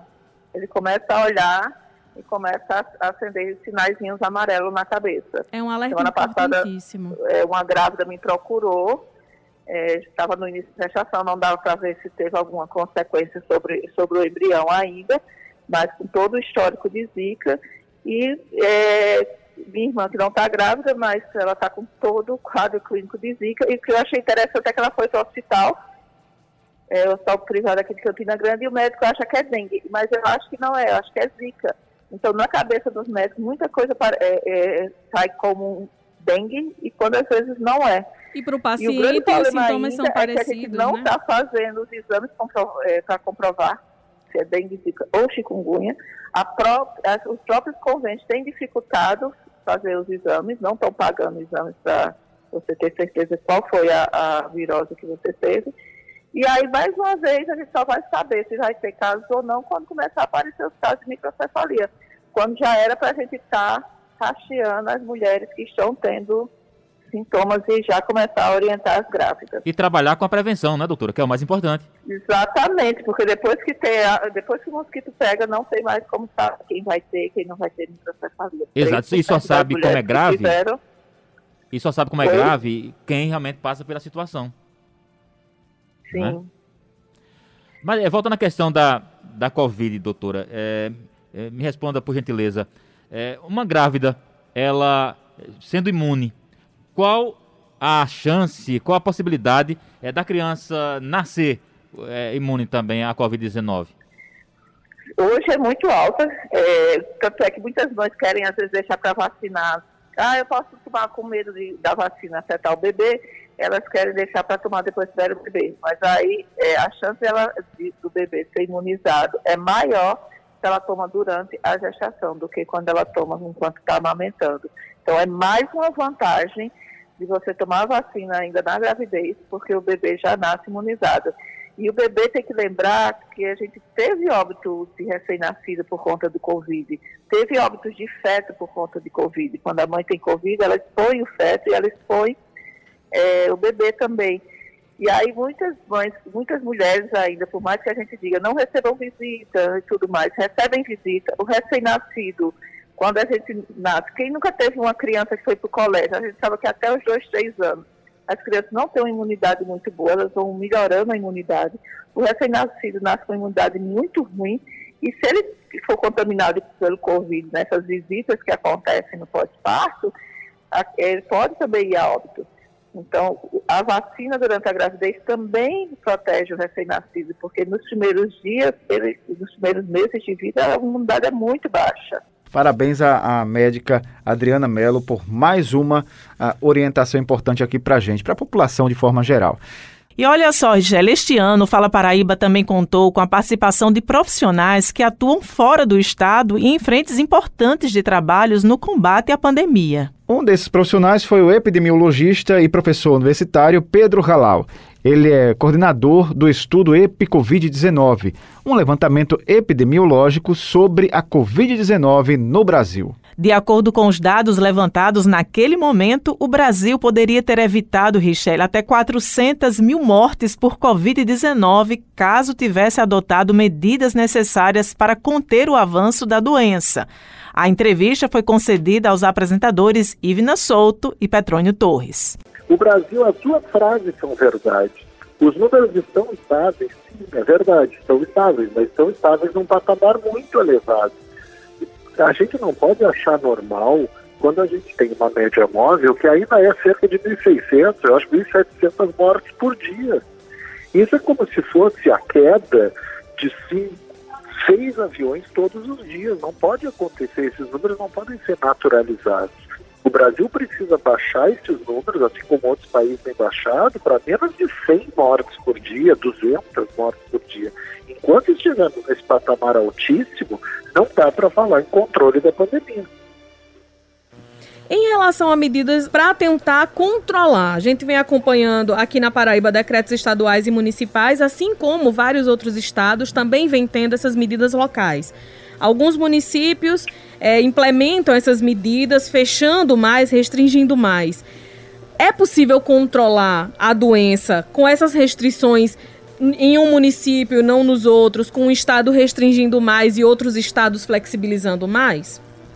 Não, olha só, é possível diminuir o tamanho da tragédia, mas controlar de verdade é impossível. Desse jeito, sem coordenação do Ministério da Saúde, com uma cidade fazendo uma medida mais restritiva e a cidade vizinha, às vezes, fazendo uma medida menos restritiva, não tem como controlar a pandemia. É claro que essas iniciativas de tentar diminuir um pouco a circulação do vírus são bem-vindas, mas para que elas fossem realmente efetivas, a gente precisaria de um engajamento liderado pelo Ministério da Saúde.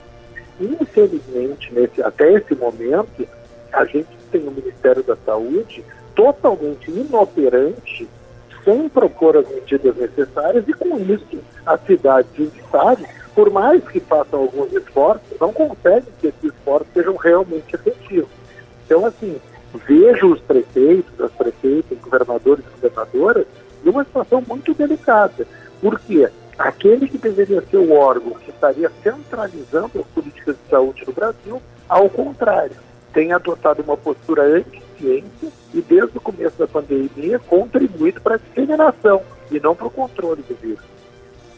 Ô, professor, é, muito bom dia. Essa tragédia, como o senhor é, exemplificou, a nossa pandemia, é, a quantidade de pessoas que vem morrendo diariamente aqui no nosso Brasil. A vacinação é, seria tamanha desorganização será ou seria a nossa tábua de salvação? Porque tem governadores prometendo é, finalizar em setembro a vacinação no país, no seu estado, quem tem mais de 18 anos, né, 18 anos ou mais. É, aqui na Paraíba, por exemplo, o governador promete para o final de outubro. É a nossa única saída, é o nosso cano de escape, seria a vacinação? Sem dúvida nenhuma. No mundo todo, a vacinação é a luz do fim do túnel. O problema é que a vacinação ela tem que ser combinada com medidas de contenção do vírus, para que essa luz do fim do túnel chegue antes. Já que no Brasil essas medidas de contenção não são feitas a nível nacional, a única salvação que nós temos é a vacina. Eu fico muito feliz de ver os governadores, aqui o meu governador do Rio Grande do Sul, governador de São Paulo, governador da Paraíba, otimistas para tentar finalizar essa vacinação aí por setembro, outubro, mas infelizmente tenho que ser um pouco cético em relação a isso. Embora eu queira e deseje muito que eles estejam certos, eu tenho que admitir que eu ainda tenho um pouco de desconfiança. Por quê? Se dependesse dos governadores, eu confiaria. Mas já que depende do Ministério da Saúde, eu tenho que admitir que eu vejo um pouco de medo ainda esses números, porque o Ministério da Saúde não tem cumprido as promessas de doses de vacina. Espero estar errado dessa vez, espero que dessa vez o Ministério consiga cumprir essa parte para que os estados e municípios imunizem toda a população até outubro, por exemplo, e aí a gente possa começar a virar essa página do coronavírus. Em relação a país, né? Começou ontem aqui no Brasil a Copa América com uma resistência muito grande de especialistas, com manifestações né, de várias categorias profissionais que não queriam a realização desse evento aqui. No fim de semana, na chegada de algumas seleções, já houve né, jogadores testando positivo, já aqui no Brasil, testando positivo para a Covid-19. Uma situação que, infelizmente, confirma a previsão de muitos especialistas que temiam que isso acontecesse, né? E jogadores de clubes brasileiros também testando positivo. O que dá para avaliar já desse primeiro momento sobre essa situação, professor? Olha, assim, essa questão da Copa América, ela foi muito mal encaminhada, né? Quando o pessoal que defendia a Copa América no Brasil queria fazer uma comparação, por exemplo, com a Libertadores e com outros campeonatos, era uma comparação injusta, né? Na Libertadores, o time vem ao Brasil, joga um jogo e vai embora. Fica 24 horas no país. Na Copa América, os times que vão ser eliminados vão ficar no mínimo duas semanas aqui, os outros vão ficar mais do que isso. Então a Copa América é um evento temerário. A gente já tem exemplos aí na seleção da Venezuela, 15 pessoas da delegação contaminadas, a, a Colômbia também com casos e a Bolívia com casos. E além de tudo, tem uma outra questão mais do ponto de vista esportivo, que é a Copa América é um torneio que tem se tornado, tem se banalizado, né? Então, realmente foi uma temeridade realizar essa Copa América no Brasil e infelizmente as previsões vão se confirmando de que a Copa América vai servir para importação e exportação de variantes. Os outros países vão trazer as variantes para cá e nós vamos levar as variantes para os outros países. É, o Pedro Halal foi um dos especialistas convidados pelos senadores para subsidiar a investigação da CPI da Covid, apurando a atuação de Jair Bolsonaro e do governo federal na pandemia. A gente muda de assunto agora. O Fala Paraíba abordou os impactos da variação do dólar na economia do país com o economista Paulo Fernandes, isso no mês de outubro. Exato. O economista e professor da Universidade Federal da Paraíba abordou os sucessivos aumentos que vêm ocorrendo no Brasil e a origem dessa variação. Os apresentadores Ivna Souto e Petrônio Torres questionaram especialistas sobre o impacto no bolso do brasileiro em relação a essa alta do dólar, que chegou a custar na sexta-feira daquela semana R$ 5,70. De acordo com o professor, essa situação é decorrente da opção feita pela economia brasileira de ser fortemente dependente do mercado internacional, seguindo o que diz o neoliberalismo. A economia brasileira, decisões eh, tomadas já há vários anos, ela optou por ser fortemente dependente uh, do mercado internacional. Então, o dólar ele passou a ser um, um preço de referência para praticamente tudo em nossa economia. Né? Essa, essa trajetória de torno da economia brasileira fortemente dependente da economia mundial é, segue os preceitos do chamado neoliberalismo. E aí a população brasileira fica à mercê desse tipo de circunstância. Qualquer problema internacional ou doméstico, seja econômico, financeiro, comercial ou produtivo, repercute imediatamente no preço do dólar e o preço do dólar vai repercutir em tudo na vida nossa. Né? Porque o Brasil se tornou altamente importador de mercadorias. Então, se você tirar, por exemplo, petróleo, minério de ferro e soja das nossas exportações, o Brasil tem um brutal déficit na balança comercial. A gente importa de tudo. E logo, se o dólar sobe, tudo que é importado encarece. Né? A gente também, o nosso combustível foi dolarizado. Né? A Petrobras passou a ser gerida como uma empresa privada, então ela fixa o preço do combustível de acordo com o dólar. O dólar sobe, ela aumenta o preço, porque os acionistas da Petrobras é, querem lucrar mais. Aumenta o preço do combustível, você sabe bem, todos os ouvintes sabem, aumenta o preço de tudo, aumenta o transporte nosso diretamente aumenta o transporte de todas as mercadorias que são transportadas por via rodoviária em nosso país. Então, é, é já se tornou rotina. É tão rotina que os programas de TV dão cotação de dólar regularmente. Não, ah. não surpreende é, esse grande impacto. A pergunta... É claro que não, diga. A pergunta é: precisa ser dessa forma? Existe possibilidade hoje de, de conseguir valorizar o real ou, ou é, é, preciso continuar dessa forma com esse aumento de preço constante na, no custo de vida? Não, a gente não precisa continuar dessa forma. Mas para mudar essa forma que a gente tem vivido nos últimos anos, você tem que mudar a orientação da política econômica. Não é uma questão de trocar de ministro. Hoje o dia inteiro vai ser de especulação sobre se o ministro Paulo Guedes vai cair ou vai continuar. A equipe dele quase toda já correu da raia, né? Ah, mas ele está ainda pegado ao cargo lá.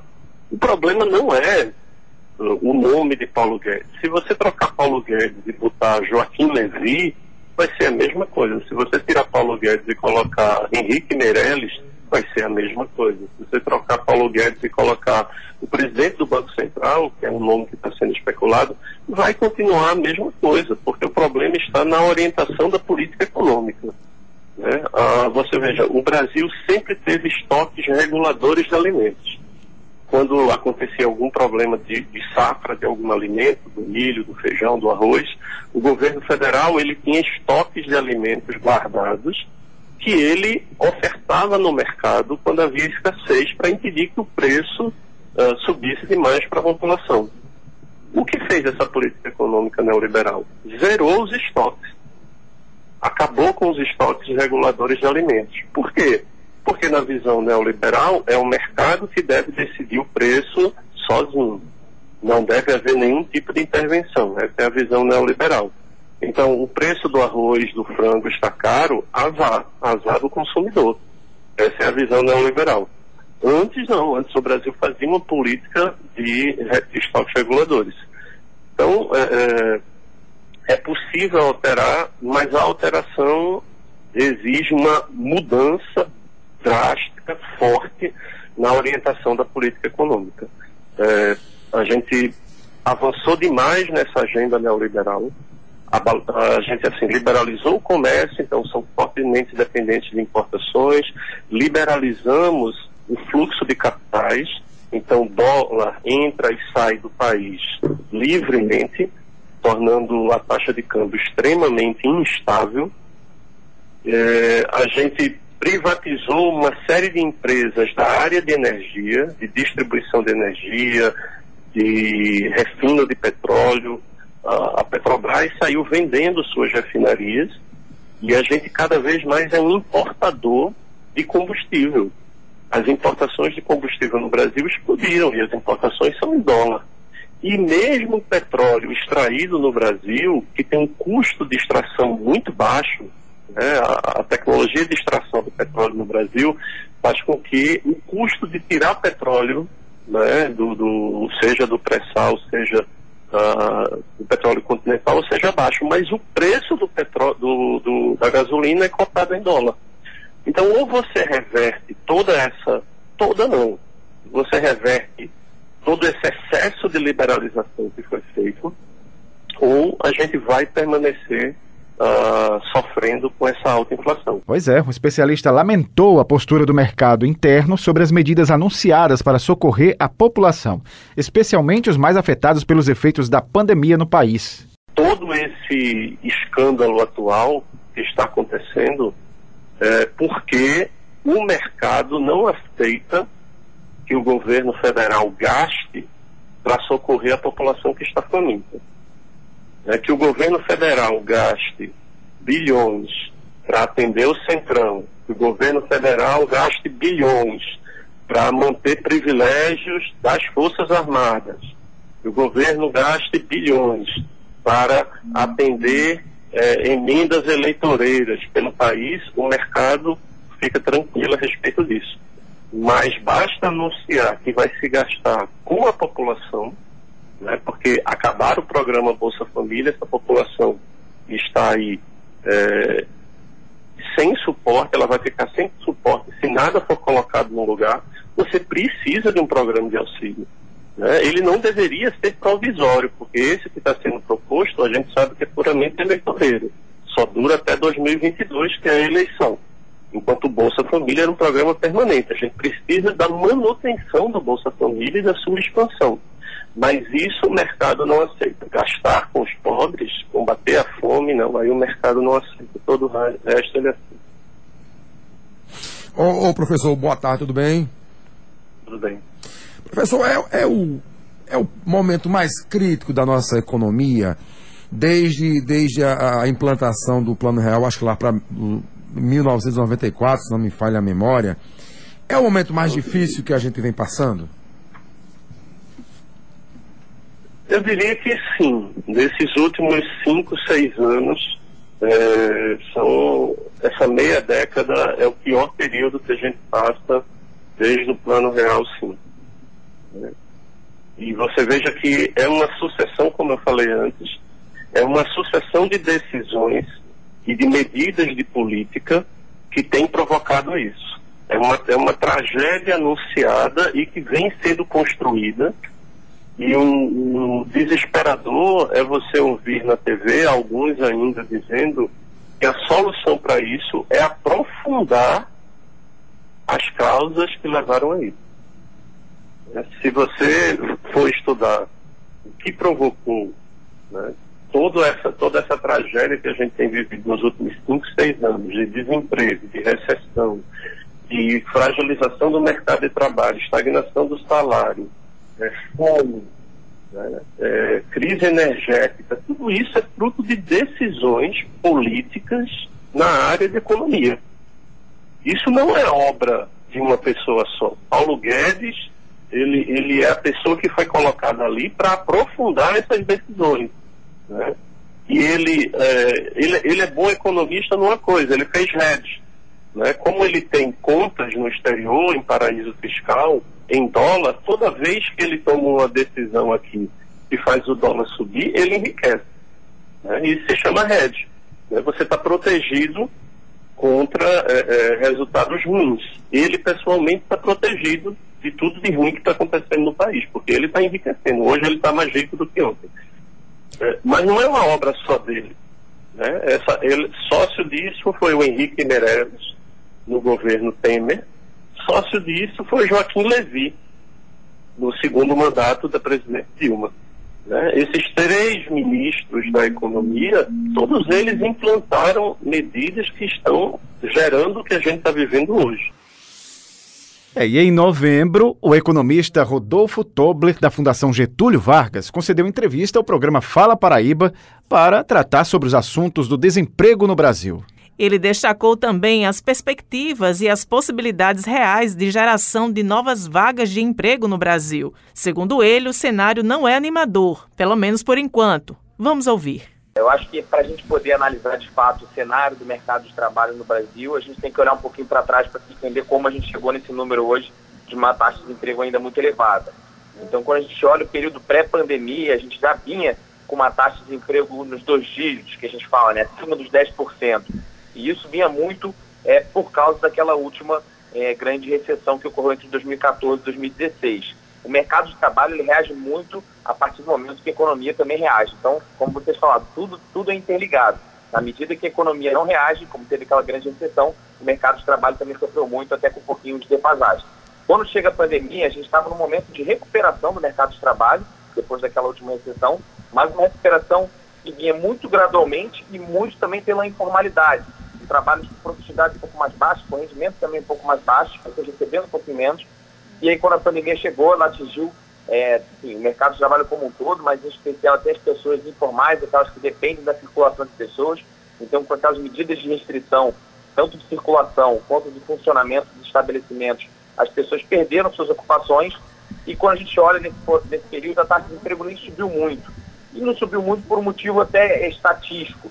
O, o desempregado, na definição oficial, isso ocorre no mundo todo, é justamente as pessoas que não estão trabalhando e estão procurando. Ano passado a gente teve uma redução das pessoas até procurando emprego por questões de, de pandemia, né, de controle da pandemia, e também porque existiam auxílios do governo para que as pessoas não fossem à rua procurar emprego. Se caso pudessem ficar em casa e passar por esse momento de uma maneira é, menos delicada. Quando a gente chega agora no ano de 2021, a gente vê que a pandemia tem sido cada vez mais controlada, a vacinação tem mostrado seu efeito positivo e, naturalmente, também a economia volta a reagir e o mercado de trabalho também. O grande ponto é que a gente ainda está com uma taxa de emprego muito elevada, isso a gente não tem que comemorar, né? a gente está com uma taxa de emprego muito elevada, muita gente fora do mercado de trabalho, mas o que a gente pode tra trazer de positivo nesse momento é que tem sim uma tendência positiva nos últimos resultados. A gente vem observando um aumento da população ocupada, uma redução da taxa de desemprego, e isso parece que deve ser uma tendência pelo menos até o final do ano. Pois é, nós estamos conversando com o economista Rodolfo Tobler, da Fundação Getúlio Vargas. E sobre o Nordeste, sobre a Paraíba, você tem números, você tem algo mais específico? Eu, eu não vou ter talvez o número de cabeça, mas com certeza a tendência a gente sabe, infelizmente, na região Norte e Nordeste, a gente tem uma informalidade maior do que em outras regiões do país.